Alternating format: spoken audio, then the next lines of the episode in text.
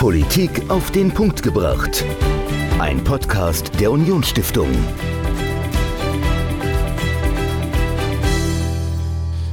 Hallo und herzlich willkommen zu einer neuen Folge Politik auf den Punkt gebracht. Ich bin Dominik, mir gegenüber wie immer Michael. Und Michael, äh, die Weltmeisterschaft, die Fußball-Weltmeisterschaft ist ja schon im vollen Gange. Hast du schon das ein oder andere Spiel dir angeschaut? Ja, ich habe mal kurz ins Eröffnungsspiel reingeschaut und äh, werde mir auf jeden Fall die Spiele der deutschen, deutschen Nationalmannschaft anschauen. Hast du denn auch zufälligerweise das erste Spiel der iranischen Mannschaft gesehen? Also ich habe darüber gelesen, dass mhm. bei der Nationalhymne äh, die Mannschaft geschwiegen hat. Genau, und das hat im Land selbst wohl eine große Kontroverse auch ausgelöst, auch unter den Fans im Stadion schon. Da gab es dann die Rufe Verräter und andere, die das aber begrüßt haben. Also es scheint, das Land ist nach wie vor sehr, sehr gespalten, ähm, ist ja seit September äh, in großen Unruhen versunken, der Iran. Wobei man zwischendurch wenig gehört hat. Also so ist es mir zumindest ja, vorgekommen. Ja, ja. Also ich weiß nicht, wie es dir gegangen ist. Zwischendurch war mal ruhig und ich dachte, es ist vorbei. Mhm. Aber ähm, ja, es ist nicht vorbei. Äh, es wird weiter protestiert, demonstriert. Ähm, das Regime steht unter Druck und ich habe mit jemandem gesprochen, der sich gut auskennt vor Ort im Land, der das gut einschätzen kann. Dr. Andreas Reinecke, er ist Direktor des Deutschen Orient-Instituts und er war früher Botschafter, unter anderem auch in Tunesien. Mhm. Und er kennt die Region sehr gut und mit ihm habe ich darüber gesprochen, ja, woher die Proteste ursprünglich eigentlich kommen, wie es im Moment aussieht und was es bedeuten kann für den Iran, wenn die Proteste anhalten und weitergehen. All das hört ihr jetzt im Interview. Dr. Andreas Reinecke über die Situation im Iran. Dann freue ich mich, äh, mir gegenüber in Zoom, zumindest digital zugeschaltet, äh, Dr. Andreas Reinecke begrüßen, begrüßen zu dürfen, ähm, Direktor des äh, Deutschen Orient-Instituts. Hallo und herzlich willkommen bei der Unionsstiftung. Schönen guten Tag, Herr Holl. Ich freue mich, bei Ihnen wieder zu sein. Herr Dr. Reinecke, wir wollen heute mal über den Iran sprechen, denn ähm, ich habe im Vorfeld äh, unseres Interviews mal versucht, nochmal so ein bisschen ähm, aktuelle Meldungen zu finden und habe festgestellt, ja, der Iran ist kein Thema mehr. Es äh, ist irgendwie untergegangen oder es, es geht langsam unter, dass dort massive Proteste noch im September und Oktober stattgefunden haben. Es hat alles angefangen mit dem Tod von Massa Amini, eines Mädchens, das von der Sittenpolizei äh, festgenommen wurde und in der Haft gestorben ist. Das war im September und hat eine riesige Protestbewegung ausgelöst, die von manchen schon als Revolution gedeutet wurde. Ja, und wie gesagt, mittlerweile ist es ruhiger. Ähm, die Aufmerksamkeit ist deutlich zurückgegangen. Dabei hat die UN jetzt gerade ähm, dem Iran nochmal dazu aufgerufen, keine Gewalt gegen das eigene Volk anzuwenden. Äh, das erste Todesurteil gegen Demonstranten wurde äh, gesprochen. Ähm, Herr Dr. Reinecke, können Sie uns noch einmal die Hintergründe der Proteste schildern? Also, was war denn im Iran passiert, dass der Tod eines Mädchens so eine Protestbewegung ausgelöst hat? Das würde ich gerne tun, aber ich werde schon mal eingangs sagen, die Proteste gehen durchaus weiter. Sie sind aber in den westlichen Medien nicht so bekannt, weil es einfach auch schwierig ist, an Informationen heranzukommen, wobei das sicherlich nur die eine Wahrheit aber tatsächlich lassen Sie uns einfach mal äh, kurz in die Historie zurückzugehen. Ich will jetzt nicht bei der sogenannten Islamischen Revolution äh, von 1979 beginnen, als Ayatollah Khomeini damals die Macht übernommen hat und der Schah verjagt wurde. Ähm, aber seitdem gibt es äh, bekanntermaßen im Iran eine islamische Republik, mit einem System, äh, ein Parlament, das auch frei gewählt wird, aber nur von Kandidaten, die von einem Wächterrat zugelassen werden. Und dieser Wächterrat kontrolliert damit letztendlich auch, wer im Parlament und in der Macht ist. Und das System hat inzwischen eine zunehmend äh, radikale islamische Form angenommen, die letztendlich die Freiheiten zunehmend eingeschränkt haben. Und das, das Kopftuch der Frau ist letztendlich nur ein Symbol, aber es ist tatsächlich auch ein Symbol geworden. Äh, aber es ist ja auch nicht die erste Revolution, die jetzt stattfindet oder vielleicht die erste, der erste Aufstand, der jetzt stattfindet. Äh, bekannt ist und die Hörer erinnern sich vielleicht daran, äh, im Jahre 2009 nach der Wahl oder der Wiederwahl des damaligen Präsidenten Ahmadinejad gab es ja schon einen großen Aufstand der aber vor allen Dingen in Teheran war und daher etwas anders war als heute. Das vielleicht nur mal als kurzen Einstieg. Mhm. Vielen Dank. Ähm, jetzt aber trotzdem nochmal auf den Tod äh, von, äh, von Massa Amini zu, äh, zu sprechen. Ähm, war das denn jetzt wirklich so ein äh, ein Erlebnis, ein Ereignis, das wirklich diese Proteste ausgelöst hat, ganz allein? Oder war dieser Tod nur ein Tropfen in einem äh, Fass, das oder das ein Fass zum Überlaufen gebracht hat, wo sich viel angestaut hat? Vielleicht auch ähm, diese Proteste 2009, dass da unterschwellig immer was gebrodelt hat und das war der Moment, der es ausgelöst hat? Oder war das ein singuläres Ereignis, das für sich Proteste ausgelöst hat? Nein, es ist tatsächlich der berühmte Tropfen gewesen, der das fast zum Überlaufen gebracht hat. Und deswegen habe ich auch kurz die Historie äh, genannt. Die Leute sind zunehmend unzufrieden, und zwar sowohl aus wirtschaftlichen Gründen, äh, aber eben auch aus politischen Gründen ähm, und aus gesellschaftspolitischen Gründen. Und es hat eben immer wieder diese Proteste gegeben. Es gab Proteste der Ölarbeiter weiter äh, in der in der eher von der arabischen Minderheit dominierten Südostprovinz äh, und äh, immer wieder auch Unruhe unter den Basaris. Also es gärt eigentlich die ganze Zeit schon. Ähm, hier ist vielleicht das Besondere gewesen, dass tatsächlich eine junge Frau ähm, attackiert wurde in dieser Art und Weise. Sie war eine Kurdin. Also die Kurden als eine große Minderheit sind zum ersten Mal direkt betroffen gewesen. Ähm, und äh, so ist äh, dieser Provinz jetzt nicht in der Hauptstadt entstanden, sondern ist zunächst erstmal in Kurdistan entstanden, ist von da aber wieder äh, letztendlich das ganze Land übergewechselt. Und das geht eben auch nur, wenn tatsächlich eine breite Unzufriedenheit bereits vorher geherrscht hat. Hm. Jetzt haben sich die Proteste am Anfang ja tatsächlich ähm, darum gedreht, dass man wissen wollte, warum ist diese Frau ähm, überhaupt in Haft gestorben. Da gab es ja dann auch noch die Autopsie. Ähm, die ja angeblich dann auch die, äh, die, die Sittenpolizei dann äh, etwas freigesprochen hat, aber das wurde nicht gehört. Also am Anfang hat sich sehr viel um dieses Mädchen und um äh, die Rolle der, ähm, der, der, Sittenwächter gedreht. Haben sich die Prozess Proteste im Laufe der Zeit denn verändert und ähm, welche, ja, was sind denn die Forderungen aktuell der Demonstranten?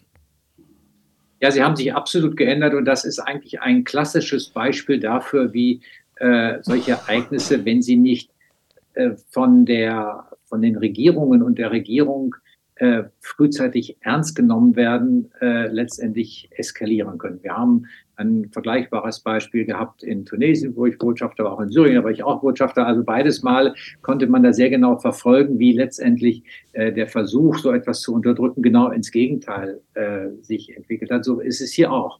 Und der Unterschied ist tatsächlich, dass es, ähm, äh, dass es, wie ich vorhin schon sagte, eben nicht nur in Teheran war, wie zum Beispiel die Grüne Revolution 2009 und nicht die Grüne Revolution, aber dieser Aufstand der, der Oppositionspartei, die sich damals des Wahlsieges beraubt fühlte, sondern dass tatsächlich jetzt ganz, eine ganze breite Bevölkerungsschicht mit eingegangen ist. Also die Kurden hatte ich schon genannt, die äh, eine der großen sunnitischen Minderheiten sind im, äh, im Iran, ähm, neu ist jetzt auch überhaupt, dass zunächst mal die Männer auch auf die Straße gegangen sind. Also es ist, hat angefangen mit Frauen.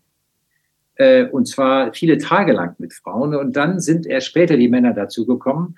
Ähm, vielleicht kein Ruhmesblatt für uns Männer, aber trotzdem, so ist es mal gewesen. Jetzt sind die Männer aber mit auf der Straße, äh, auch als Solidarität. Und ein weiteres Beispiel ähm, ist tatsächlich der Osten des Iranes, äh, dort äh, lebt eine weitere sunnitische Minderheit, ähm, nämlich die Belutschen. Belutschistan ist, äh, wird geteilt mit Pakistan.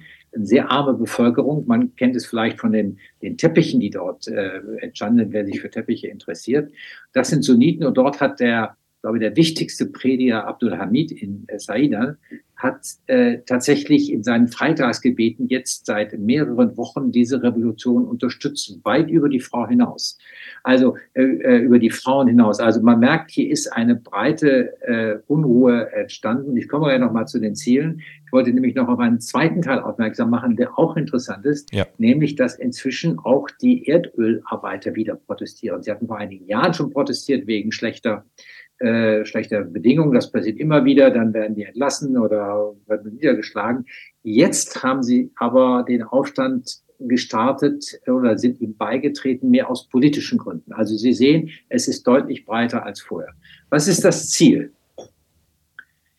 Ja, das ist genau die, die große Frage. Es ist zunächst mal eine breite Palette gegen also eine breite Palette von, von Bevölkerungsgruppen, unterschiedlichen Bevölkerungsgruppen gegen das gegenwärtige Regime. Auch das muss man zunächst mal sagen. Das positive Ziel ist äh, noch nicht ausdefiniert. Also äh, da gibt es Unterschiede, da gibt es, gibt es Monarchisten, die wollen also äh, die, die Familie Pachlevi wieder haben.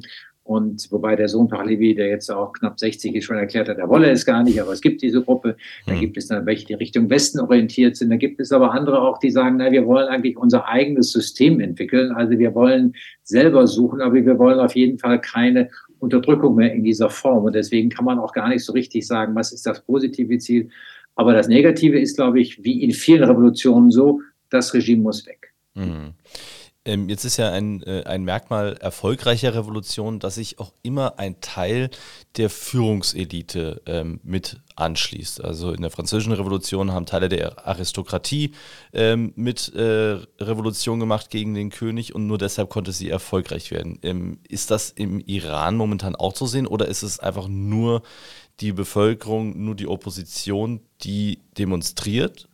Oder gibt es mittlerweile auch Teile der Führungselite, die sich gegen das Regime wenden? So genau weiß man das nicht, aber ich hatte eben schon den, den Imam Abdulhamid genannt. Hm. Also er ist eine der führenden religiösen sunnitischen Köpfe. Übrigens seine, seine Predigten und seine Autorität wird inzwischen auch von den sunnitischen Kurden anerkannt. Mhm. Also äh, er, ist, er ist schon eine, eine führende Figur. Aber auch Rafsanjani, der frühere Präsident, er vielleicht weniger, aber seine Tochter, die immer schon in der Opposition war, äh, ist auch wieder verhaftet worden. Also auch sie hat das unterstützt. Ähm, äh, es ist schwierig für, für Oppositionelle, äh, auch bekannte Oppositionelle, sich dort zu äußern, weil sie sehr schnell natürlich in die, das, äh, das Fadenkreuz der, des Regimes geraten.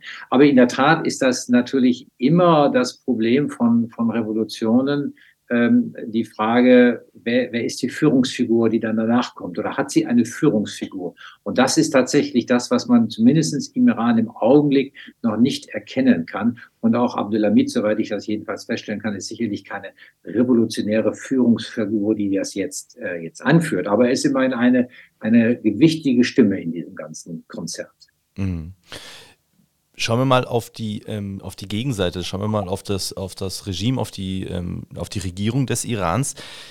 Sind die denn bereit, auf Forderungen der Demonstranten einzugehen in der einen oder anderen Weise, dass sie sagen, okay, wir lockern jetzt äh, die, die Gesetze, was das Kopftuch anbelangt, oder wir gehen zumindest auf die Forderungen der Ölarbeiter zu? Gibt es da irgendein Anzeichen, dass die Regierung bereit ist, zu reden oder auf die Demonstranten zuzugehen? Nein, es gibt eigentlich eher das Gegenteil. Mhm. Ähm, haben jetzt nach den 40 Tagen, den 40 Trauertagen, ähm, hatten wir den, den öffentlichen Aufruf des Generals der Revolutionstruppen, der sagte so, jetzt ist Schluss, jetzt geht nach Hause, äh, sonst werden wir hart durchgreifen. Das hat aber keinen abgeschreckt. Äh, dann haben wir das Parlament gehabt, das verlangt hat, dass die Todesstrafe für verhaftete äh, Revolutionäre verhängt wird. Also man sieht, hier wird im Gegenteil äh, die werden hinter die Zügel angezogen, wenn ich das mal so etwas salopp sagen darf, oder wird sehr viel brutaler vorgegangen. Und wenn man es mal vergleicht mit anderen Situationen, und ich denke natürlich jetzt gerade an Syrien, wo die Iraner ja eine leidvolle Rolle gespielt haben, da ist mit großer Brutalität vorgegangen worden. Ähm, und äh, man muss einmal sehen, wie es hier ist. Wenn man vergleicht man es aber mal mit 2009, ähm, der, der, dem Aufstand von einem halben Jahr, den ich, äh, von einer halben Jahr Dauer, äh, den ich vorhin beschrieben habe, dann äh, scheint man hier aber doch vorsichtiger zu sein. Man hat es in Zeit angesehen. Äh, dort ist der Prediger Abdul Hamid eigentlich erst dann so richtig bekannt geworden, als nach einer seiner Predigten Ende September dann einige Männer vor die lokale Polizeistation gezogen sind. Ich weiß nicht, was jetzt einige heißt, da sind die Berichte etwas unterschiedlich, die daraufhin sofort scharf geschossen haben. Und daraufhin sind die Proteste dort erst eskaliert. Also auch das Regime weiß, dass es da auf einem schmalen Grad geht, denn wenn es der, der, der Protest noch größer wird, wird es noch schwieriger für sie. Ähm, außerdem darf man nicht vergessen, sie hat im Augenblick keinerlei internationale Unterstützung. Die klassischen Freunde in Anführungszeichen im Augenblick sind die Russen. Hm. Die haben aber andere Sorgen. Auch die, die Syrer, mit denen sie verbunden sind, haben auch andere Sorgen. Also das Regime ist da schon vergleichsweise allein, wenn ich das mal so sage. Hm. Ähm, jetzt habe ich ähm, immer mal wieder die Interpretation gelesen, dass das Regime äh, zwar immer ankündigt, ja, wir greifen jetzt hart durch und äh, es reicht jetzt, es dann aber doch nicht tut. Ähm, die eine Interpretation ist dann, es ist Unfähigkeit, dass sie das gar nicht können oder dass die, dass die Truppen das gar nicht können. Also dann gibt es im Internet Videos, wie dann Revolutionsgarden von, von Demonstranten durch die Straßen gejagt werden, werden ihrerseits. Der, die andere Interpretation, und da würde ich würde mich Ihre Einschätzung interessieren, ist, dass die Regierung mit Absicht äh, diese Proteste bis zu einem gewissen Grad zulässt, um der Bevölkerung ein Ventil zu geben, dass sie sagen, ja, ja, die müssen sich jetzt mal abregen, dann ist die Luft raus und dann kommen alle wieder runter und dann geht es weiter. Ja, es kann durchaus beides sein. Ähm, also äh, da eben die Proteste im ganzen Lande sind, äh, sind natürlich auch die Revolutionsgarden gezwungen, ins ganze Land zu gehen und dann sind nicht mehr nur, sie sind nicht mehr in einer Übermacht, sondern möglicherweise in einer Unterzahl. Und dann kann genau das passieren, was Sie geschildert haben, was ja auch in Zeitern eben geschehen ist, wo dann die, die Polizeiwachen und die Leute dann wirklich rausgejagt wurden. Ähm, also das ist das eine. Das zweite, in der Tat, es gibt eine vergleichbare, nein, keine vergleichbare, aber eine Situation in Algerien vor zwei, drei Jahren, der sogenannte Irak, ähm, wo dann auch Hunderttausende auf den Straßen waren, Millionen sogar, und, äh, um letztendlich äh, einen neuen Präsidenten zu wählen und wo dieses dann sukzessive auch mit der beginnenden Kälte äh, sich dann äh, und, und dann auch den Corona-Maßnahmen, die also eine gewisse Legitimität erlaubten, um die, die, Proteste zu einzuschränken, dieses dann erfolgt ist. Also es kann durchaus sein, dass es beides ist, äh, aber ich glaube auch nicht, dass das Regime mit einer zu brutalen Gewalt durchgreifen kann, wenn es äh, äh, will, selbst wenn es könnte, weil eben die Gefahr einer noch größeren Eskalation auch für sie auf der Hand liegt. Mhm. Jetzt haben Sie ja die Proteste von 2009 angesprochen und, und andere Proteste, die es immer mal wieder gab im Iran. Wie gefährlich sind denn diese Proteste jetzt tatsächlich für das äh, Regime? Wir sprechen ja jetzt nicht nur von Demonstrationen, Sie haben das Wort Revolution genannt. Ähm, ist es denn wirklich eine Revolution? Ist das wirklich so gefährlich, dass wir ähm, eventuell sogar einen ähm, Machtwechsel im Iran erleben können? Ja, das ist die Frage, die tatsächlich noch, noch unklar ist. Also das Ziel dieser Demonstranten, Demonstranten scheint tatsächlich ein Machtwechsel zu sein. Was allem, was wir hören, ist, dass sie sich nicht mehr mit mit einigen äh, kleineren Änderungen zufrieden geben will.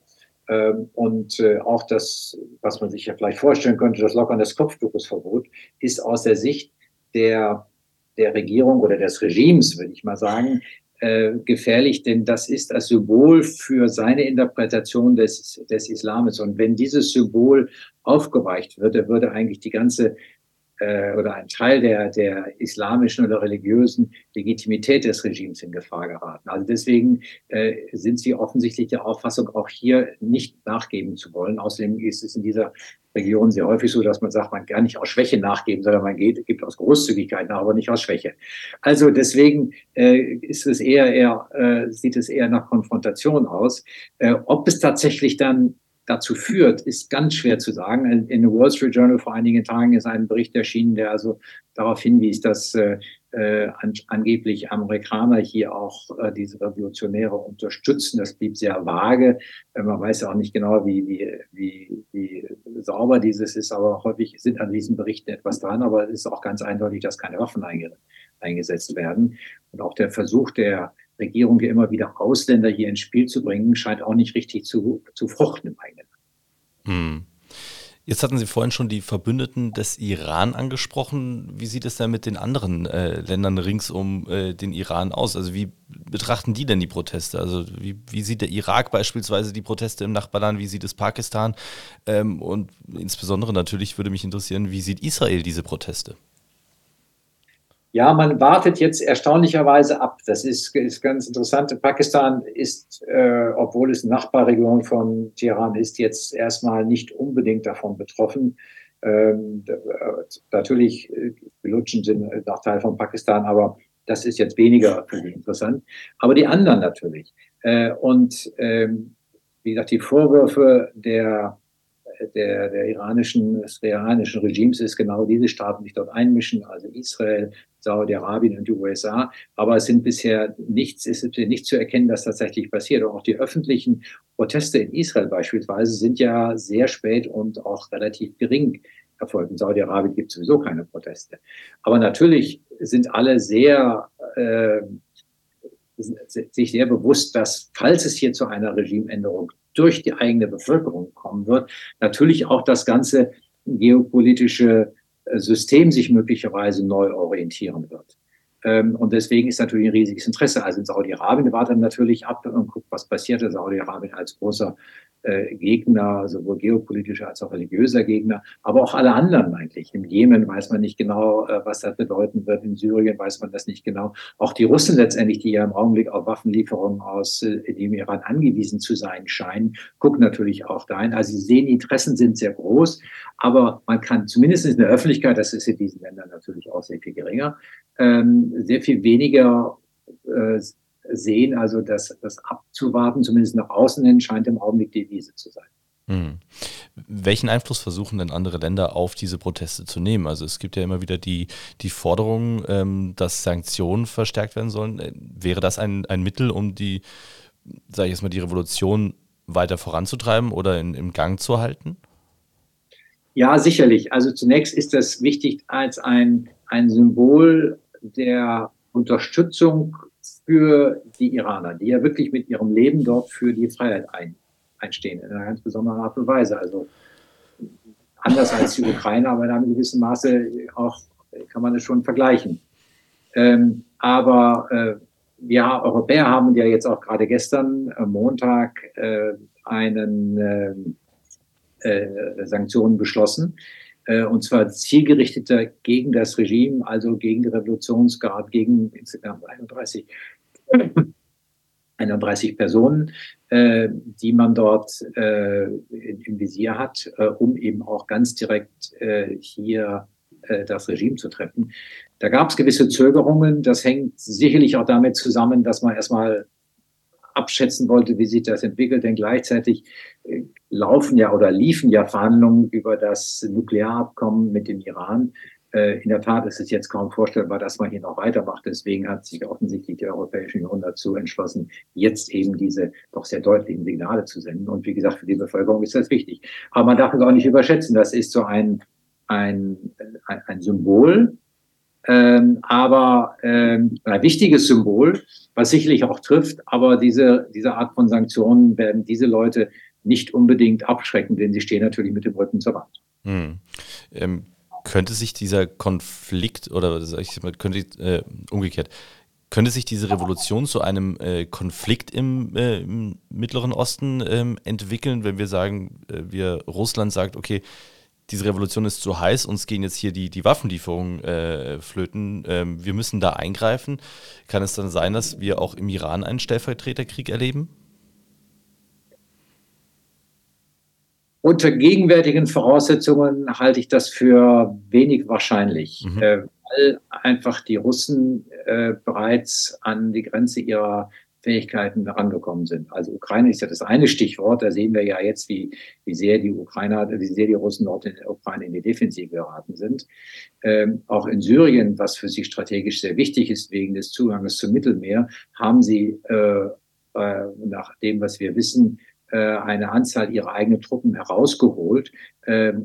Klassischerweise auch im Vertrauen auf die Iraner, die dort äh, noch äh, die entsprechenden Unterdrückungsmaßnahmen des Regimes stützen, ähm, die aber wiederum jetzt auch in Schwierigkeiten geraten. Also ich kann mir eigentlich kaum vorstellen, dass die Russen jetzt äh, mit einer nennenswerten Zahl in den Iran äh, mit, mit Truppen dabei sind. Äh, denn äh, das Land ist ja riesig. Das ist mhm. also nicht einfach. Ähm, ich könnte mir vorstellen, dass es da einige Berater gibt, die vielleicht aus eigenen Erfahrungen äh, glauben, da die richtigen Tipps zu geben, wie man Diktatoren an der Macht hält. Das kann ich mir vorstellen, aber im größeren Umfang halte ich das für eigentlich unwahrscheinlich. Hm.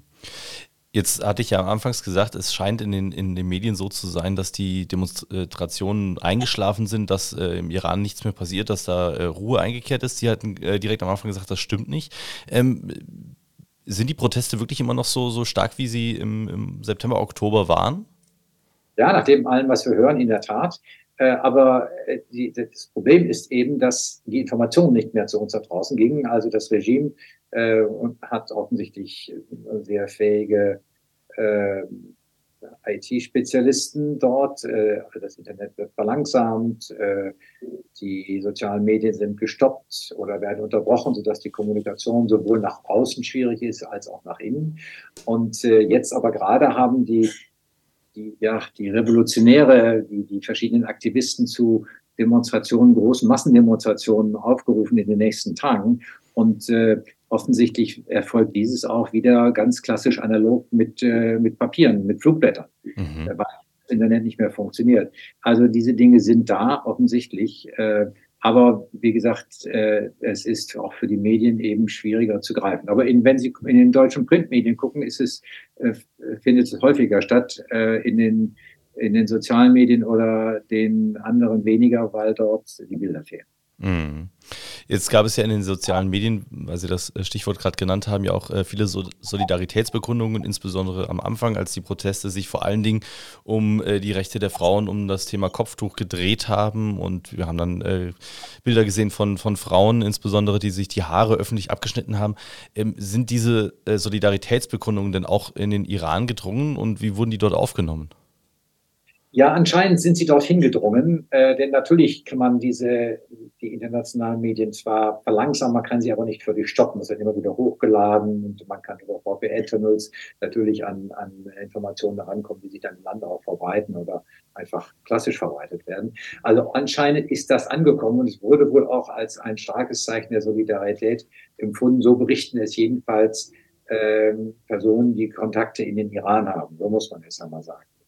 Ähm, und äh, äh, deswegen sind diese Zeichen auch sehr wichtig. Auch die großen Demonstrationen, die hier ja auch in, in Deutschland stattgefunden haben, in Berlin und ganz Europa, äh, sind auch empfunden worden als ein Zeichen der Unterstützung, gar keine Frage. Aber wahrscheinlich werden wir uns auch dort, wie möglicherweise in der Ukraine, auf eine, äh, auf eine längere Periode äh, einstellen müssen von, von Unsicherheit.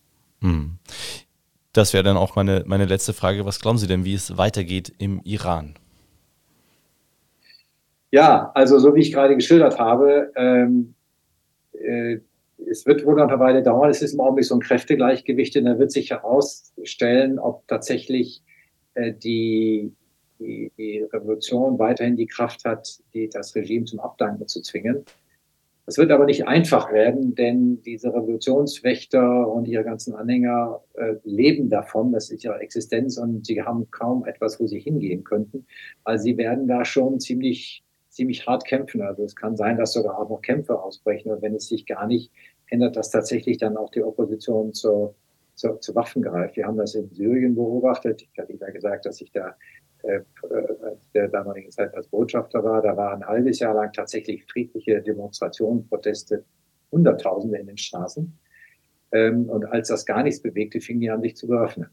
Äh, und wir haben also diesen blutigen Bürgerkrieg dort entwickelt, äh, erlebt. Also ob das auch die Richtung ist, auf die der Iran zusteuert, ist, mag man schwer zu sagen, aber dass dieses Regime freiwillig abdankt, das halte ich für schwer vorstellbar. Herr Dr. Reinecke, vielen herzlichen Dank, dass Sie uns eine Übersicht über die aktuellen Proteste oder die aktuelle Revolution im Iran gegeben haben. Herzlichen Dank. Gerne, tschüss, Ahoi. Dr. Andreas Reinecke, Direktor des Deutschen Orient-Instituts zur Lage im Iran. Und wenn wir über den Iran sprechen, äh, das haben wir im Interview ja auch getan, dann geht es auch immer um Wirtschaftssanktionen und um die Wirtschaft. Und das ist das, Stich für, das Stichwort für die nächste Folge, Michael. Dann geht es um Wirtschaft, aber nicht im Iran, sondern bei uns in Deutschland. Du hast dir jemanden eingeladen ähm, und verrätst uns jetzt bestimmt auch, wen und worüber genau du gesprochen hast mit ihm. Also ich habe Daniel Eckert eingeladen, er ist Redakteur bei der Welt, dort im Wirtschaftsressort und er schreibt immer aus meiner Sicht sehr, sehr spannende Texte. Aha und Artikel für den Wirtschaftsteil der Welt. Und er hat einen Artikel geschrieben am 30. August mit äh, drei Szenarien für Deutschland. So kann sich die deutsche Wirtschaft nach der Krise entwickeln. Und das fand ich sehr spannend. Deshalb war er bei uns zum Vortrag und natürlich auch im Podcast. Genau, den Podcast hört ihr in der nächsten Folge. Also wenn ihr wissen wollt, wohin sich die deutsche Wirtschaft womöglich entwickelt in naher und ferner Zukunft, dann hört bei der nächsten Folge wieder rein. Politik auf den Punkt gebracht, überall da, wo es Podcasts gibt. Und dann hören wir uns dann wieder. Bis dahin. Ciao. Politik auf den Punkt gebracht. Ein Podcast der Unionsstiftung.